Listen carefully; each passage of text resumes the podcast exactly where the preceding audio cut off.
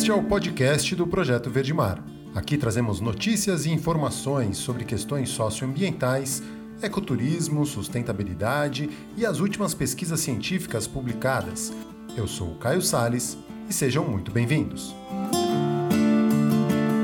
Hoje a gente vai falar muito sobre baleias, golfinhos, cetáceos, fotoidentificação. Vamos seguir com a nossa série com o projeto Ilhas do Rio, que teve o lançamento da nova fase na semana passada. Hoje a gente vai conversar com a Liliane Lodge, doutora em biologia e responsável aí pelo monitoramento de cetáceos do projeto Ilhas do Rio.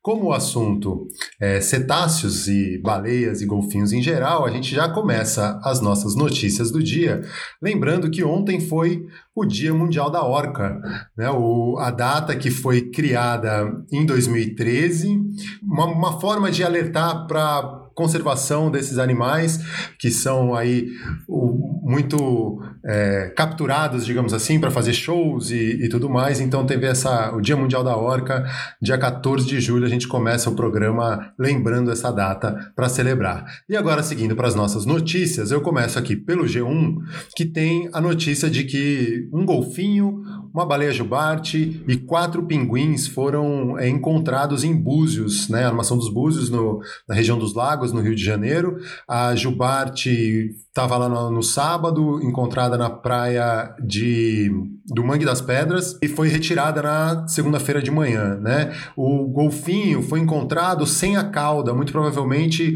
depois de uma interação aí com petrecho de pesca, rede de pesca, perdeu a cauda e foi encontrado morto na praia de Tucuns. E os quatro pinguins foram resgatados e levados para a CTA Meio Ambiente, que é a empresa que faz a, o projeto de monitoramento de praias ali na região dos lagos no Rio de Janeiro. Seguindo essa notícia de encalhes e baleias aparecendo por aí, no Nordeste, em Beberibe, na costa leste do Ceará, uma baleia piloto, né, um, foi encontrada ali na praia e aí até a, Ontem ainda não tinham conseguido é, desencalhar lá de lá. Tá lá o pessoal do Aquasis, que é uma ONG da região que trabalha com os peixes boi, estavam dando o suporte para ver se conseguiam desencalhá-la. Seguindo nas notícias, Vamos para o site da Conexão Planeta, que é mais uma tentativa aí de sensibilizar o governo a olhar com mais cuidado para as questões relacionadas ao desmatamento da Amazônia e à conservação ambiental. Né?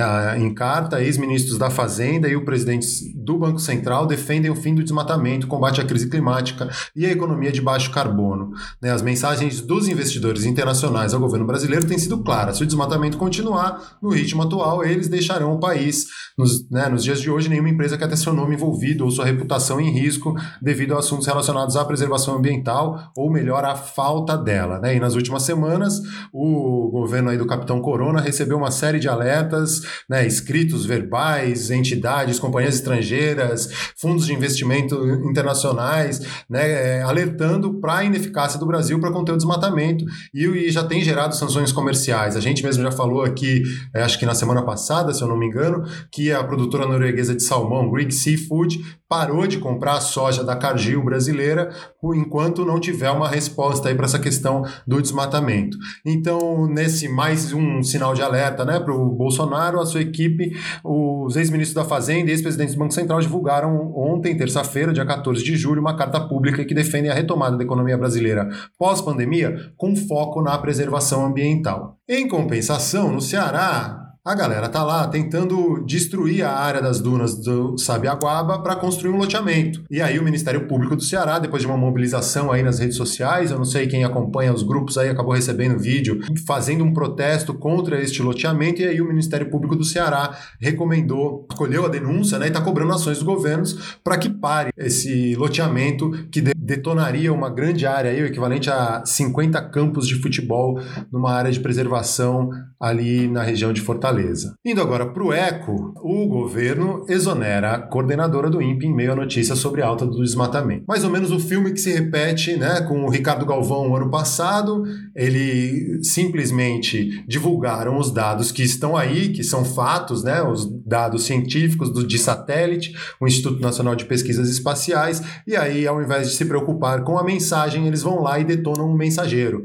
Então, em meio à alta nos alertas de desmatamento, o governo federal exonerou na segunda-feira a pesquisadora do INPE, que coordenava os trabalhos de monitoramento de desmatamento e devastação florestal da instituição. A exoneração foi assinada pelo ministro da Ciência e Tecnologia, Marcos Pontes, pasta a qual o INPE é vinculado. Lúbia Vinhas é doutora em computação aplicada e servidora de carreira desde 1997 no Instituto Nacional de Pesquisas Espaciais e ocupava o cargo de coordenadora geral de observação da Terra desde março de 2018. É nesta coordenação que projetos de monitoramento do desmatamento e uso da terra na Amazônia estão inseridos, como o DETER, o PRODES e o Terra Class. Galera, não adianta matar o um mensageiro, o problema é a mensagem. O desmatamento está crescendo sem parar e a gente já falou disso, né? O, o, o estopim disso tudo foi a notícia que a gente deu aqui na sexta-feira, que o mês de junho foi recorde, né? Foi maior ainda do que o junho do ano passado e o primeiro semestre, o maior aí nos últimos 15 anos.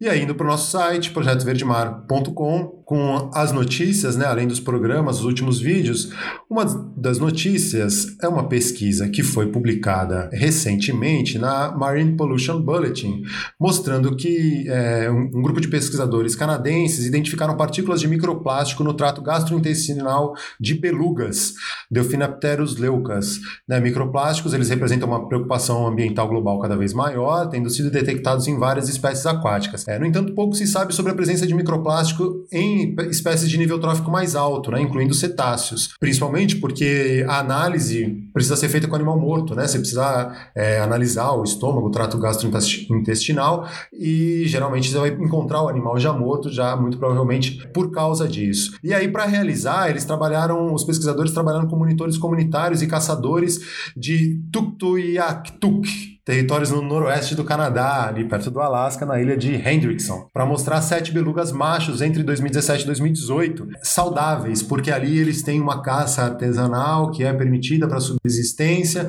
então eles fizeram um acordo e conseguiram fazer essas amostras, e aí foram identificados ao todo 350 partículas suspeitas de ser microplástico, aí fizeram uma análise mais detalhada, 81 delas, 23%, foram confirmadas né, através de espectroscopia. A maior parte eram de microfibra fibra de tecido.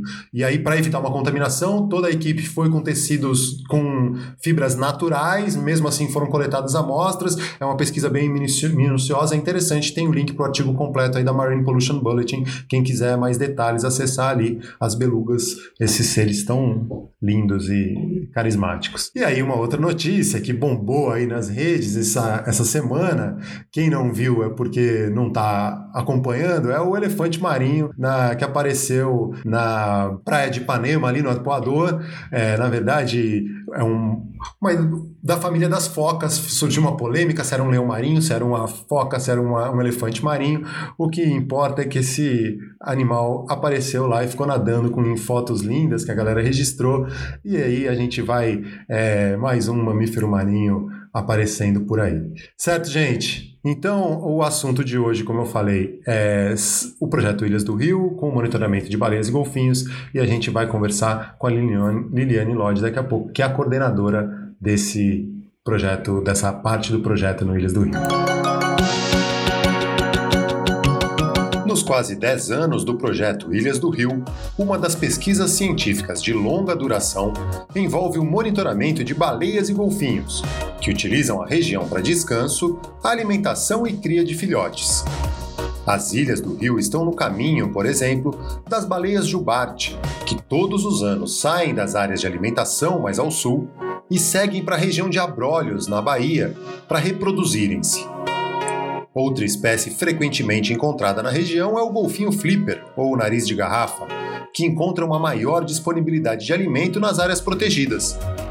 Este trabalho de monitoramento é feito através da fotoidentificação, que permite reconhecer por meio de marcas naturais no corpo cada indivíduo, ao longo do tempo e em diferentes locais de registro como a jubarte batizada de Georgina, identificada nas proximidades da Ilha Rasa em junho de 2018 e reavistada nas Ilhas Geórgias do Sul e Sanduíches, em dezembro de 2019.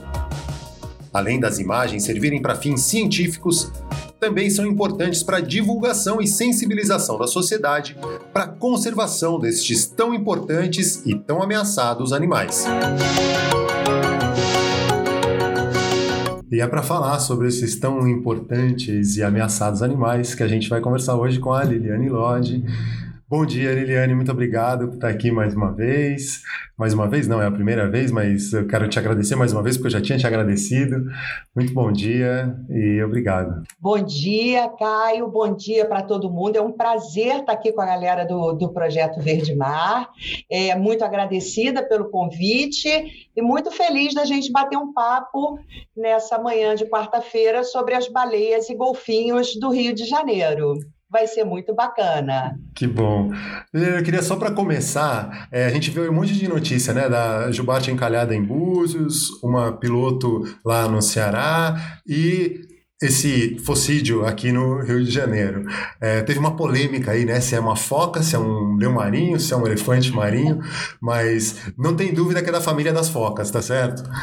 Sim, sim, era uma foca que teve nos visitando aqui no Rio de Janeiro, inclusive imagens maravilhosas, foi uma grata surpresa é, em tempos tão, tão tristes, né? A gente poder ver um animal desses. Essas ocorrências, elas são relativamente comuns no inverno, porque esses animais eles são favorecidos em seu deslocamento pela corrente das Falklands, que essa época do ano ela sobe mais para o norte. Então, ela acaba trazendo esses ilustres visitantes é, para áreas tão longe de sua área original. O local mais próximo que nós temos de colônias de elefantes marinhos na América do Sul é na Península Valdez. Então, provavelmente, esse animal se deslocou da Península Valdez é, para o Rio de Janeiro foi uma grata surpresa. E é da família das focas. O elefante marinho é uma foca. Então tá resolvida a polêmica. Liane, conta um pouco como que começou esse trabalho de monitoramento de baleias e golfinhos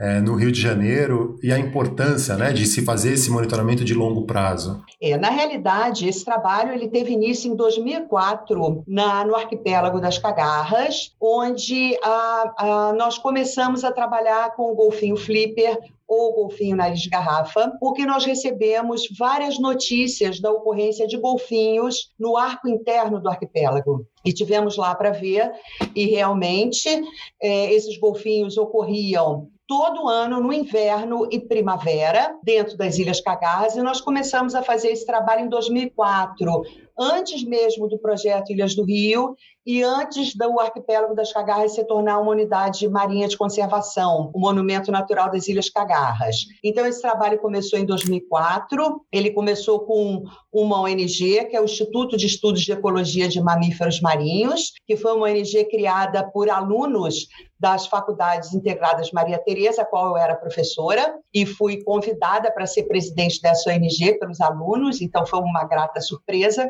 E nós começamos a trabalhar com esses animais, que, é, que são é um grupo de golfinhos muito particular, sabe, Caio?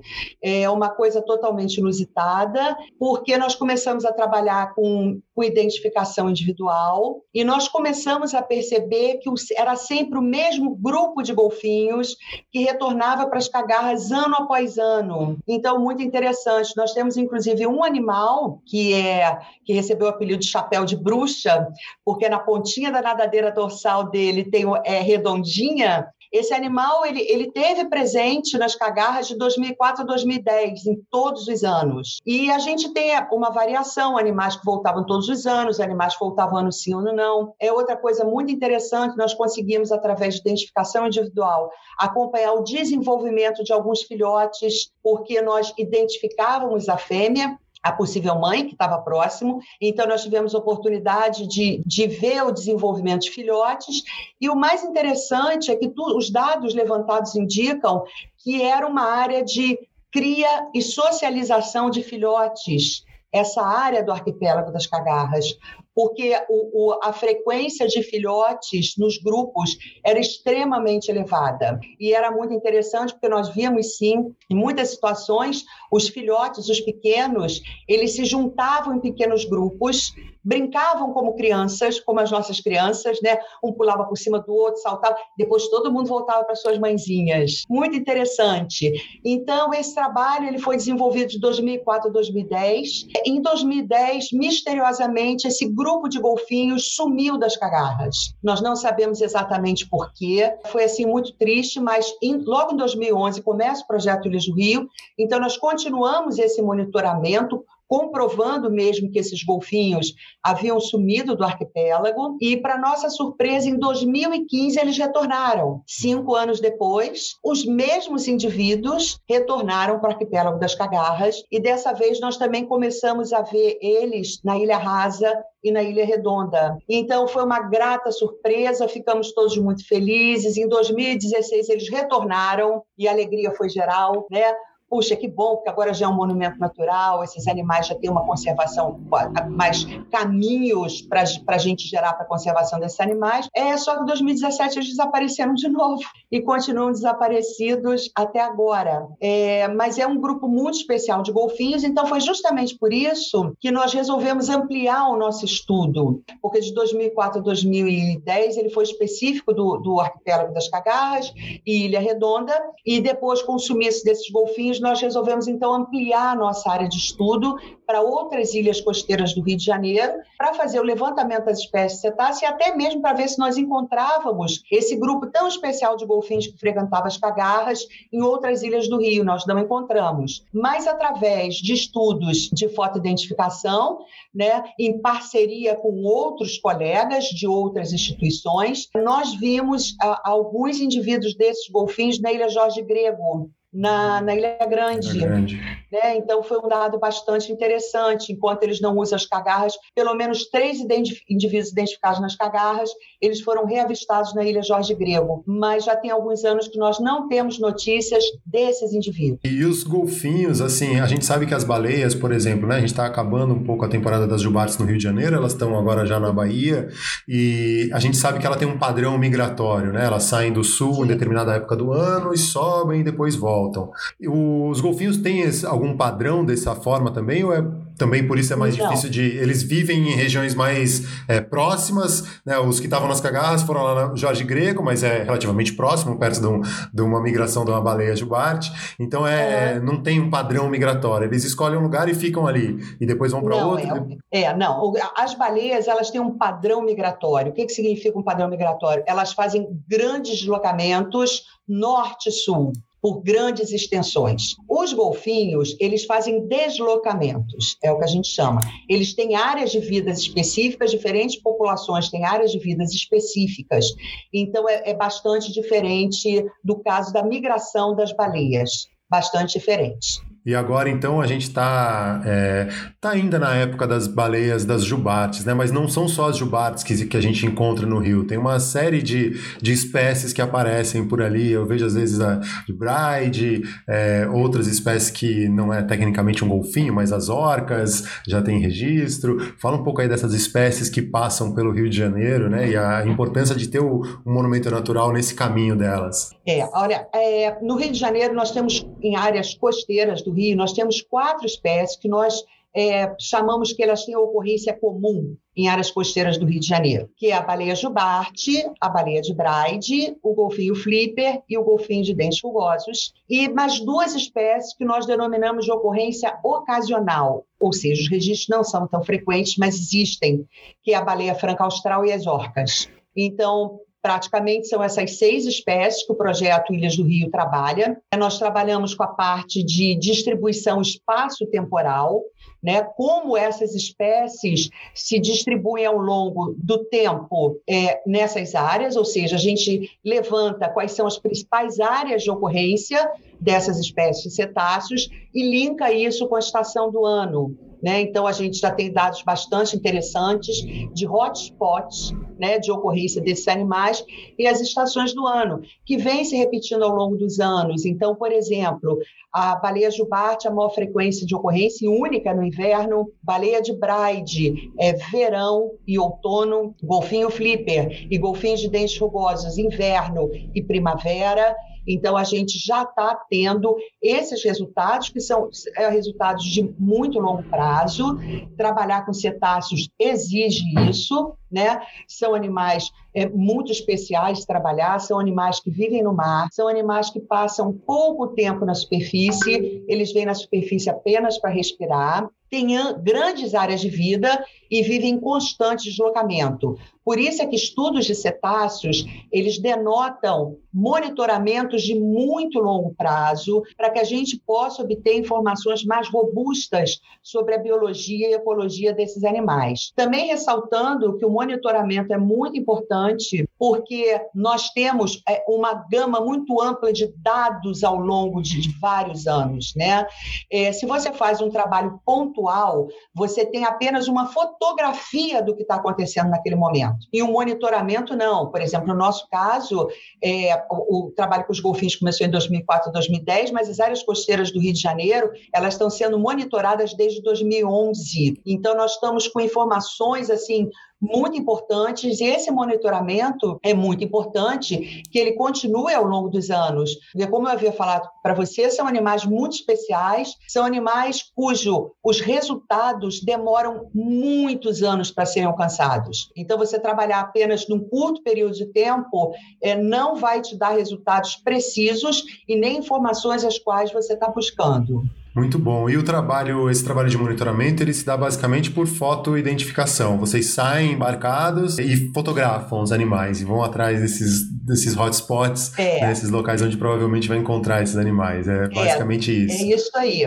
É isso aí, Caio. Nós temos várias linhas de pesquisa, né? O nosso objetivo é levantar a distribuição espaço-temporal, ou seja, onde ocorre em que estações do ano. Nós também estamos trabalhando com a efetividade das unidades de conservação marinha na área de estudo, que são duas, Mônica Garras e a Reserva Extrativista Marinha de Itaipu, com a efetividade delas na proteção dos cetáceos. Trabalhamos também com a parte de comportamento, com os catálogos de identificação individual, que eu vou falar mais um pouquinho. E esse ano, para a fase 4 do projeto Ilhas do Rio, nós estamos com duas novidades. Né?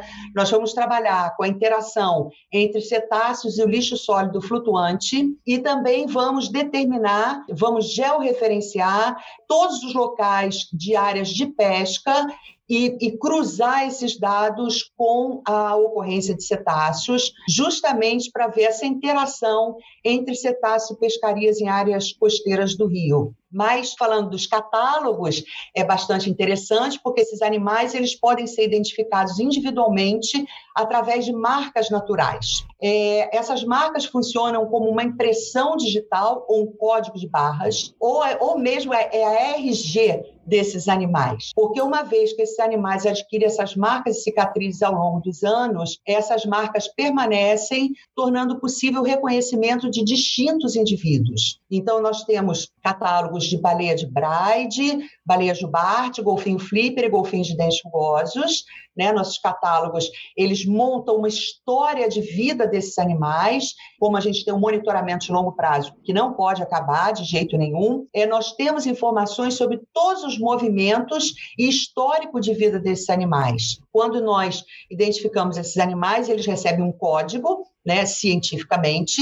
Esse código é formado por duas letras e quatro números. Essas letras geralmente é o local onde você trabalha, então RJ 001, RJ002, 003, assim sucessivamente. Só que à medida que a gente passa a reavistar esses animais, a gente passa a ter um carinho muito especial por esses animais. Eles passam a ser da família da gente. Imagina, é você ver um golfinho em 2018 que estava acompanhado por filhote em Copacabana. Esse mesmo animal é visto em 2019 com um filhote maior, já na Praia do Leme. Então, é, vira, vira uma pessoa da nossa família. Chama pelo nome. E aí você né? chama é, e aí você chamar por código é frio demais. Então, nós damos, nossa equipe sempre dá um apelido para cada animal desse, é muito interessante. Por exemplo, com a baleia de Braz, nós temos a Noelle. A Noelle é a mascote do projeto.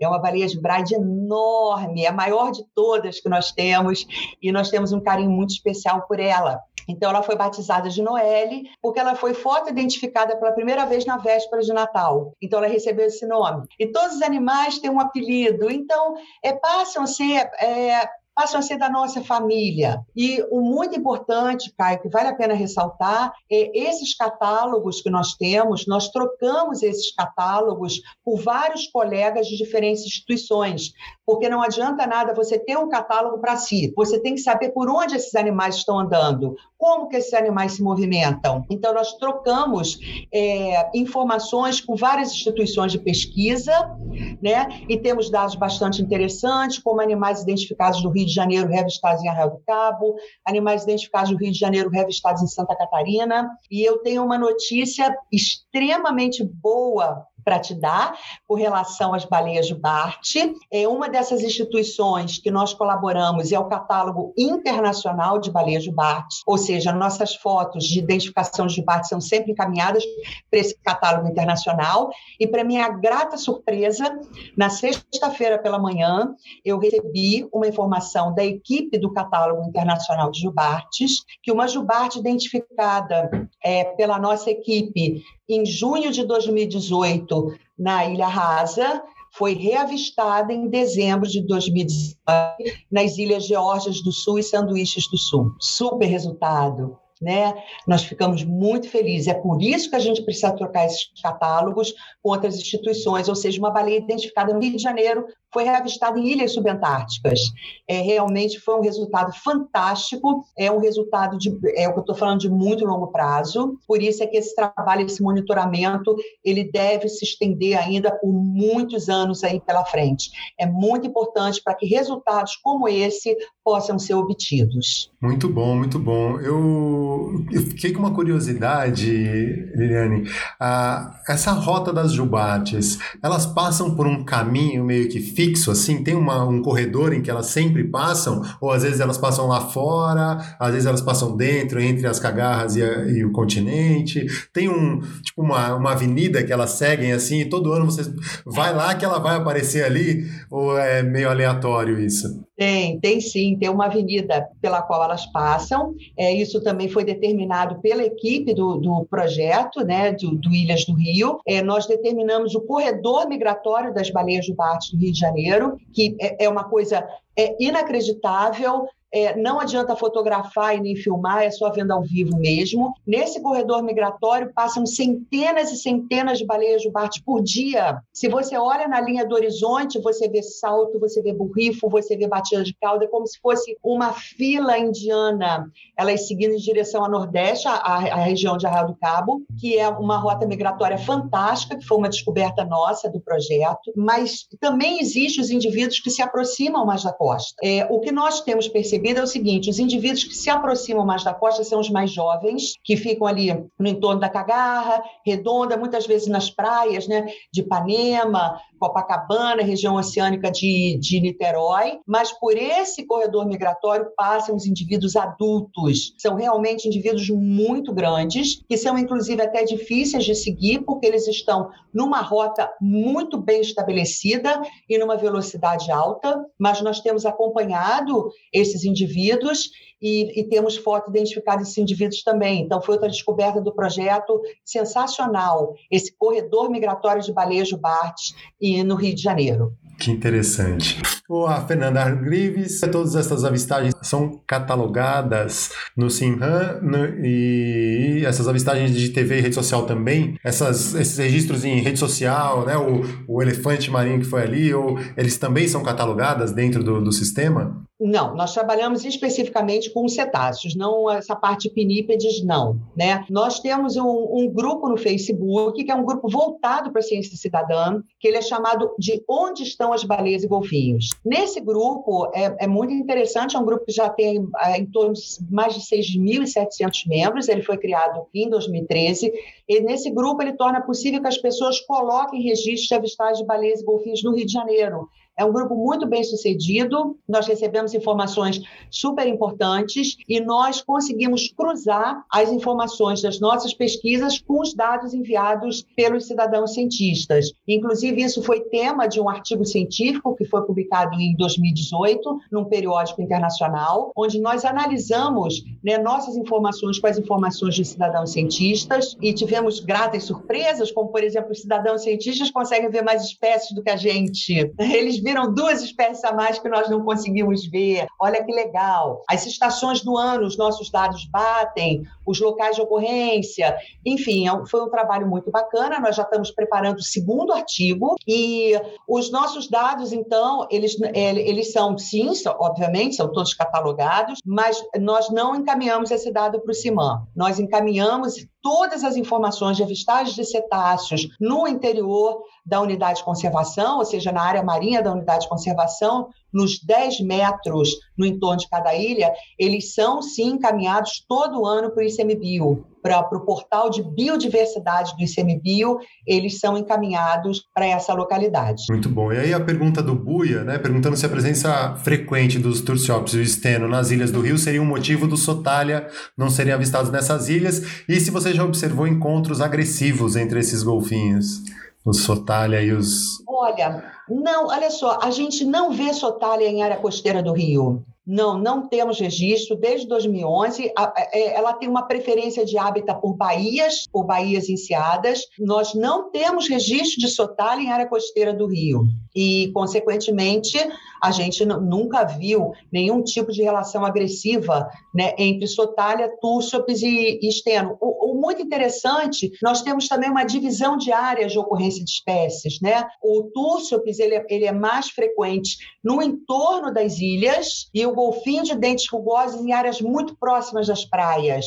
Existe essa separação desse nicho. Foi um resultado que nós conseguimos obter também. Mas sotalha não, nós não vemos sotalha em área de costa no Rio de Janeiro, não vemos. Entre as baleias, né, as jubates e as braides são mais comuns, mas a gente teve um reaparecimento aí das francas, né, meio recente, que eu acho que foi uma uhum. surpresa. Eu morei um tempo no sul e as, as francas lá são mais é, comuns a gente encontrar, né? Como que diferencia uma franca de uma jubarte? Elas chegam na mesma época? As francas também estão em rota migratória? Como que se dá isso? Sim, as francas também. Nós estamos em pleno período migratório de várias espécies de baleias no Brasil. Né? A franca e a jubarte são mais comuns e mais populares porque são espécies costeiras. Mas nós temos as espécies oceânicas, como, por exemplo, a baleia sei, a baleia fin, que estão também, baleia mink, as baleias mink, que estão em plena temporada migratória, estão em áreas é, jurisdicionais brasileiras. Só que são espécies oceânicas, ocorrem em áreas muito profundas e muito afastadas da costa. Então são espécies mais difíceis de trabalhar. O período migratório das baleias no Brasil vai de junho até setembro, outubro, e, e a diferenciação entre uma baleia franca austral e uma baleia jubarte ela é, ela é muito fácil, porque a baleia franca austral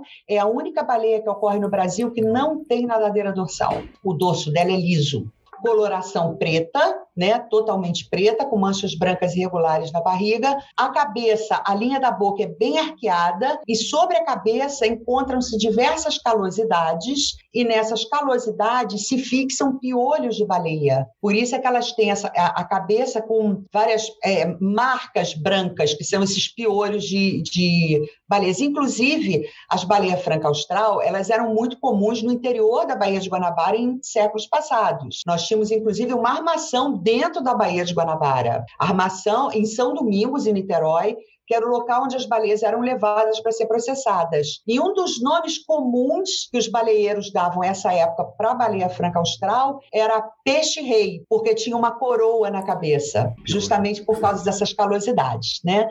Já a baleia jubarte, ela tem nadadeira dorsal, a nadadeira peitoral dela é, é muito grande, é uma espécie muito acrobática, né? É, as, as demais baleias, elas aparecem na superfície apenas para respirar e passo. A baleia jubarte tem um diferencial, ela é uma espécie muito curiosa. Ela é uma espécie extremamente acrobática, saltos, batidas de nadadeira, batidas de cauda, é, enfim. Então, ela se tornou uma espécie muito mais popular mas nós é, é, muito fácil diferenciar.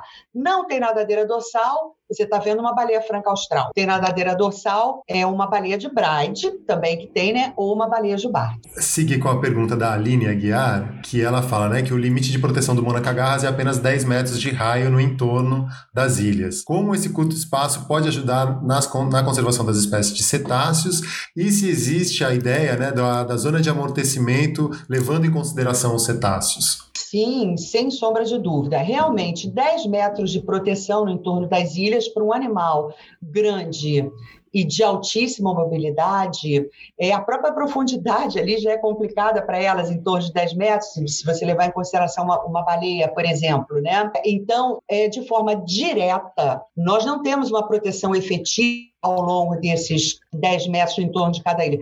No entanto, de forma indireta, você tem toda uma proteção de uma biodiversidade. E essa proteção, ela faz com que, é, por exemplo, dando um exemplo, que animais que façam parte da dieta de golfinhos sejam protegidos. Então, se tem abundância de alimentos, golfinhos estão ali no entorno. Então, indiretamente, é, nós podemos considerar que, sim, é, é esses 10 metros é válido. E a outra pergunta, me esqueci, por favor, Caio. Se, o, se a zona de amortecimento, né, a ideia de zona de amortecimento crescimento leva em consideração os cetáceos? Sim, leva em consideração os cetáceos. Inclusive, eu, eu faço parte do Conselho Consultivo do Mônaca Garras. Nós tivemos inúmeras reuniões para montar o plano de manejo, e dentro desse plano de manejo, sim, nós encaminhamos é, inúmeras informações sobre distribuição desses animais e áreas prioritárias para conservação para serem incluídas na zona de amortecimento sem dúvida. E o Cadu está perguntando se qual ou quais os fatores que fazem os externos serem tão costeiros aqui no Rio, né? Chegando a entrar na Baía de Guanabara.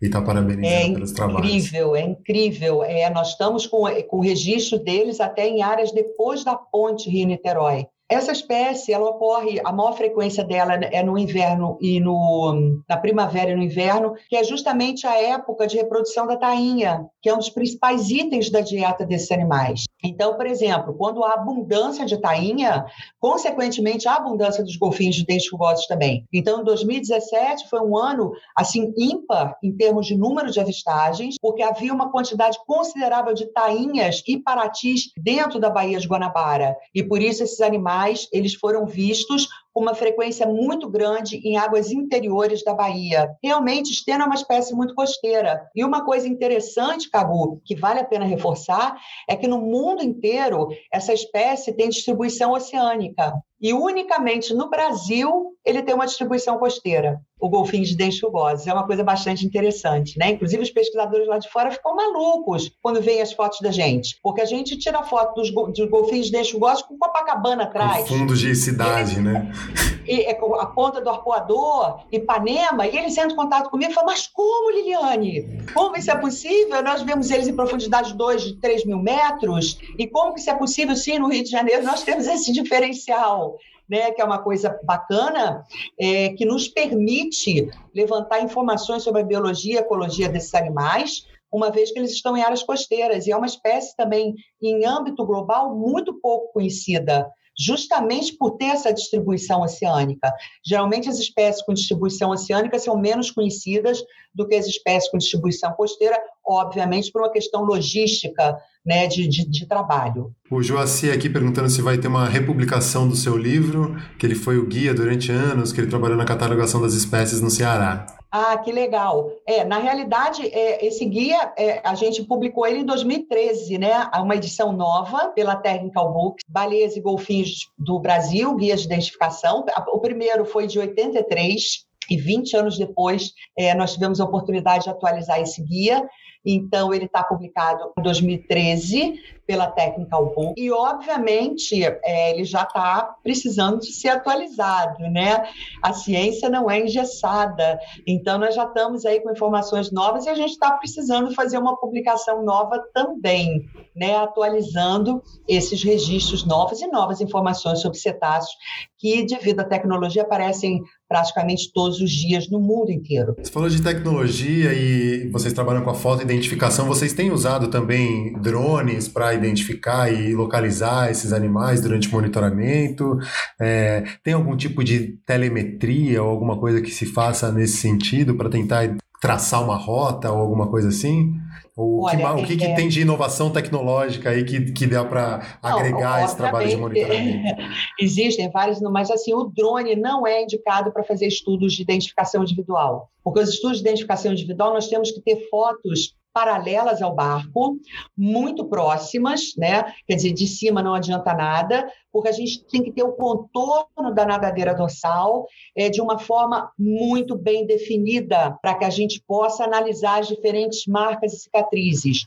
Então, estudos de identificação individual, eles têm que ser feitos através de uma embarcação obrigatoriamente. Nós ainda não né? Mas não temos drone ainda. É, precisamos de um drone, sim, e também os estudos de marcação é um sonho que nós queremos realizar, porque é incrível você poder marcar um animal e acompanhar todo o deslocamento desse, desse animal. Quer dizer, é, nós gostaríamos muito de fazer isso, mas são, são estudos extremamente caros, que envolvem um, um, um financiamento pesado né? E nós estamos buscando pessoas que estejam realmente interessadas em nos ajudar a fazer telemetria nesses animais, porque realmente as informações que nós temos são de foto-identificação, né? As áreas de deslocamento e tal. Mas, obviamente, você marcar um animal, esse resultado ele vem é muito mais rápido do que através de catálogos de foto-identificação. É um sonho, obviamente, é um sonho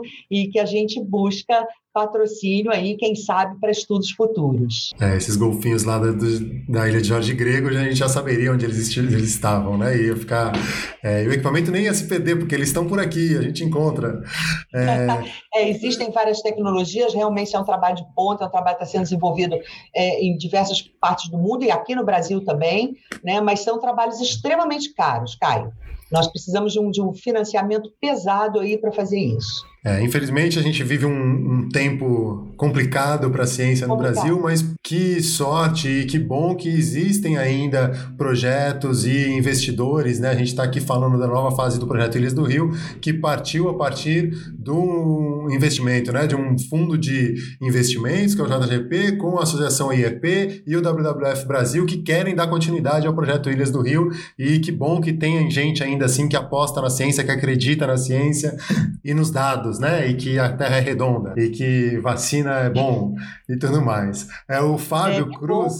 É tá, porque tá... isso permite que, que diferente, que nós somos uma equipe grande de pesquisadores que já trabalha vários anos na ilha e como eu te falei, pesquisa científica não é feita em um ano e acabou como são a maioria dos patrocínios que nós vemos por aí. As pesquisas científicas elas têm que ter longo prazo de duração. Então, muito é muito feliz a, a continuidade do, do, do projeto Ilhas do Rio da fase 4. Vamos lá, Fábio Cruz.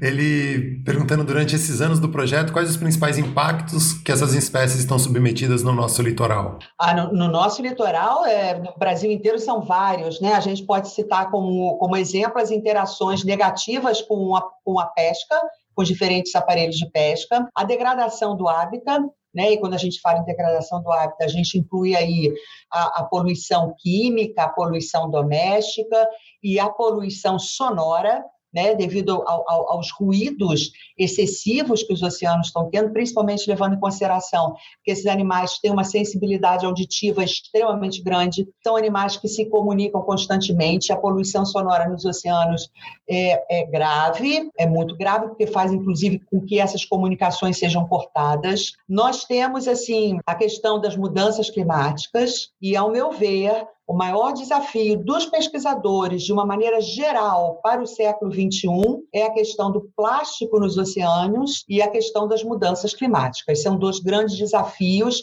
que todos nós pesquisadores temos para esse século. É, realmente, o, a questão da poluição sonora, na minha pesquisa de mestrado, eu faço eu tenho um questionário né, pra, sobre a percepção das pessoas sobre o impacto da poluição, e as pessoas, é, no geral, não, não tendem a acreditar que a poluição sonora é um problema, e de fato é mais um dos problemas. Né? Claro que o plástico, a poluição química e todos né, o aquecimento global e tudo mais são problemas sérios, mas a poluição sonora também é um grande problema. Né? Especialmente para cetáceos, porque são animais que são têm uma audição extremamente sensível. Né? Então a poluição sonora é um sério problema para eles, é uma ameaça séria. Liliane, agora é, você falou do, do grupo no Facebook que incentiva a ciência cidadã, vocês têm o Baleias e Golfinhos do Rio de Janeiro, tem perfil no Instagram, perfil no Facebook, estão sempre é, ativas aí em redes sociais e na comunicação em geral.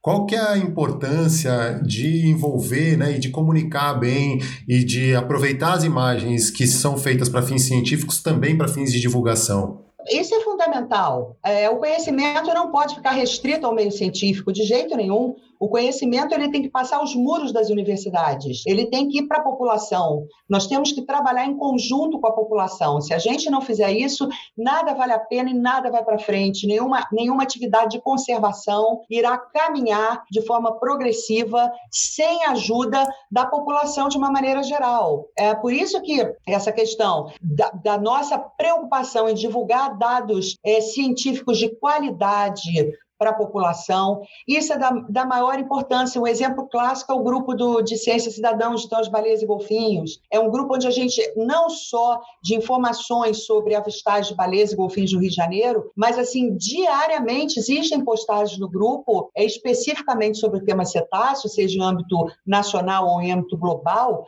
onde eu faço questão de transmitir informações de qualidade para a população e com uma linguagem fácil, uma linguagem acessível. Uma coisa que eu sinto que é muito importante, assim, é um retorno que eu dou no grupo de ciência cidadã, né? É, é o mínimo que eu posso fazer para os colaboradores. Então, todo último dia do mês, nós temos uma postagem sobre os cidadãos cientistas daquele mês, onde todas as pessoas que colaboraram são homenageadas nessa postagem. Também, a cada dois meses, eu coloco informações sobre o mapa com os registros de avistagens que os cidadãos cientistas mandaram e também com a frequência de registros de avistagem de cada espécie. Isso é o mínimo de retorno que eu posso dar para quem colabora com a gente. Então, fazer ciência sem a ajuda, sem o auxílio da população, nós não vamos chegar a lugar nenhum. Daí a importância da gente unir os dados científicos, a pesquisa, porque logicamente a pesquisa é a base do conhecimento, e sem conhecimento a gente fica perdido, a gente não sabe para onde agir. Então a gente tem que ter a base do conhecimento, mas esse conhecimento também tem que ser passado numa linguagem fácil e compreensiva para a população de um modo geral, sem sombra de dúvida. Liane, valeu mesmo. Muito obrigado pela participação hoje. Tem mais algum recado, mais alguma coisa que faltou a gente falar? Como que. Olha, eu gostaria de convidar é, a todos vocês para fazer parte do nosso grupo de Ciência Cidadão, de Tons, Baleias e Golfinhos. É, nós também temos um site muito legal chamado Brides do Brasil, né? bradesdobrasil.com.br. Esse site, ele também é, também é um pouco voltado para a ciência cidadã, é uma linha que eu gosto muito de trabalhar. Nós temos um catálogo de baleias de braille foto identificadas no Brasil, né? A ideia foi fazer um repositório, foi juntar numa único, num único local todas as fotografias de baleias de braille foto identificadas. Nesse momento nós já temos 40 foto identificações de braille ao longo de desde Santa Catarina até o Rio de Janeiro. Então todos também estão convidados dados a participar e vamos em frente, né? Muito animada com a fase 4 do projeto Ilhas do Rio, é, muito animada em poder voltar para o mar, poder voltar a trabalhar e que tudo dê certo e eu desejo muito, muito sucesso para toda a equipe do Ilhas do Rio. Valeu, muito obrigado, sucesso aí para vocês também na pesquisa. Espero algum dia poder acompanhar algum campo com vocês. Posso levar o drone claro, para ajudar a localizar. Caio. E... Nosso convidado. E vamos lá. É, obrigado, Liliane. Valeu, gente. Muito obrigado. Até sexta-feira com o Máximo Bovini e a Júlia falando sobre as pesquisas desembarcadas nas Ilhas Cagarras, sobre a flora e mastofauna das Ilhas Cagarras dessa nova fase do projeto Ilhas do Rio. Bom dia, boa tarde e fiquem bem. Se puderem, fiquem em casa. Este foi mais um episódio do podcast do Projeto Verde Mar. Sigam nossas redes sociais, arroba Projeto e nosso site www.projetoverdemar.com. Até a próxima!